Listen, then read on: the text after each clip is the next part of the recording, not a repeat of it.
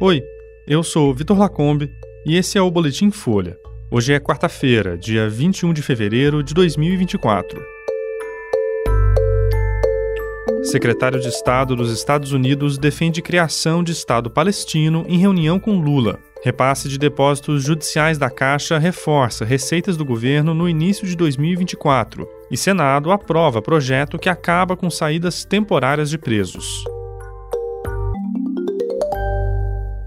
O secretário de Estado americano Anthony Blinken defendeu a criação de um Estado palestino em reunião com o presidente Lula hoje, no Palácio do Planalto. A chamada solução de dois estados é defendida pelo Brasil historicamente. O presidente dos Estados Unidos, Joe Biden, já tem sido favorável a esse posicionamento, mas auxiliares de Lula celebraram o fato de isso ter sido reforçado por Blinken na reunião, indicando convergência com o Brasil e divergência com Israel. O encontro durou quase duas horas. Depois, Blinken falou à imprensa que a parceria com o Brasil é muito importante para os Estados Unidos e que os dois países fazem um trabalho conjunto bilateral, regional e mundialmente. A comparação feita por Lula entre a ofensiva militar na faixa de Gaza e o Holocausto, que abriu uma crise diplomática com Israel, não foi abordada na reunião, segundo relatos feitos à Folha. Lula teria falado que considera a reação do governo israelense ao ataque do Hamas desproporcional. Já Blinken teria lembrado das sanções do governo americano a colonos judeus no território palestino. Segundo o Planalto, Lula defendeu a reforma de organismos financeiros internacionais e do Conselho de Segurança da ONU, o que teria sido corroborado por Blinken.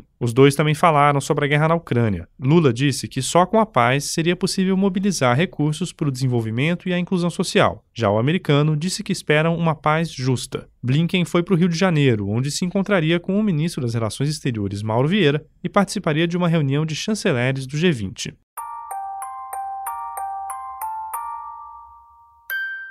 A Caixa Econômica Federal começou a repassar à União os depósitos judiciais retidos indevidamente pelo banco. Segundo técnicos do governo, uma primeira parcela de pouco mais de um bilhão e meio de reais entrou na conta em janeiro. Cerca de 8 bilhões devem ser pagos ainda esse mês. A transferência acontece depois que uma auditoria nos valores de depósitos foi feita pela Caixa e pela Advocacia Geral da União. Esses depósitos dizem respeito a disputas judiciais e extrajudiciais envolvendo o governo e não foram transferidos conforme o previsto. O Tribunal de Contas da União também acompanha o caso e abriu um processo para apurar eventuais responsabilidades. O dinheiro deve servir para reforçar o caixa do Tesouro Nacional em um momento em que o ministro da Fazenda, Fernando Haddad, está sob pressão para alcançar a meta de déficit zero em 2024. Como esses valores não estavam contabilizados no orçamento, eles vão ajudar a compensar a arrecadação menor causada por mudanças de medidas do governo no Congresso Nacional.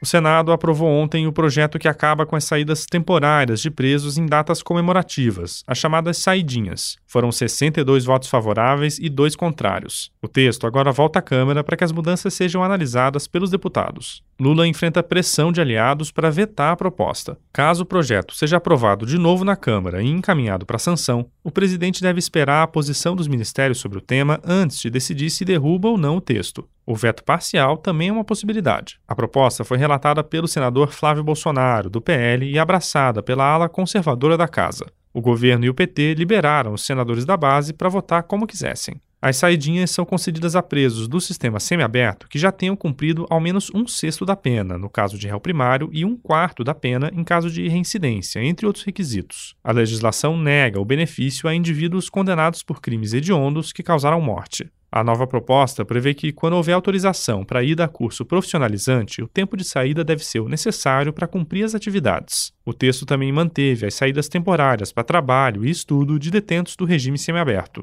O projeto prevê ainda como requisito para a progressão do regime o exame criminológico, que abrange questões de ordem psicológica e psiquiátrica. Entidades afirmam que o exame não tem eficácia comprovada, deixou de ser exigido no país em 2003 e demora, em média, quatro meses para ser feito, o que pode inflar ainda mais o sistema penitenciário. Um levantamento feito pela Folha com informações das secretarias estaduais responsáveis pelo sistema carcerário mostrou que, no Natal de 2023, menos de 5% dos detentos que tiveram direito à saidinha não voltaram aos presídios. A taxa é considerada baixa por especialistas. Esse foi o Boletim Folha, que é publicado de segunda a sexta, duas vezes por dia, de manhã cedinho e no final da tarde. A produção é de Carolina Moraes, Daniel Castro e Lara Moalen e a edição de som é do Rafael Conkle. Essas e outras notícias você encontra em folha.com. Até mais.